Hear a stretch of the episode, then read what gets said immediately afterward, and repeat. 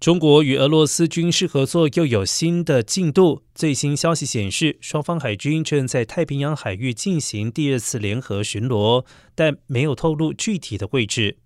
综合中国媒体以及俄罗斯卫星通讯社消息显示，九月十五号，俄罗斯国防部发布影片，表示俄罗斯海军与中共海军已经在太平洋水域展开第二次联合巡航。俄罗斯国防部称，双方海军战舰在落实国际军事合作的框架内，正在太平洋水域展开第二次联合巡逻。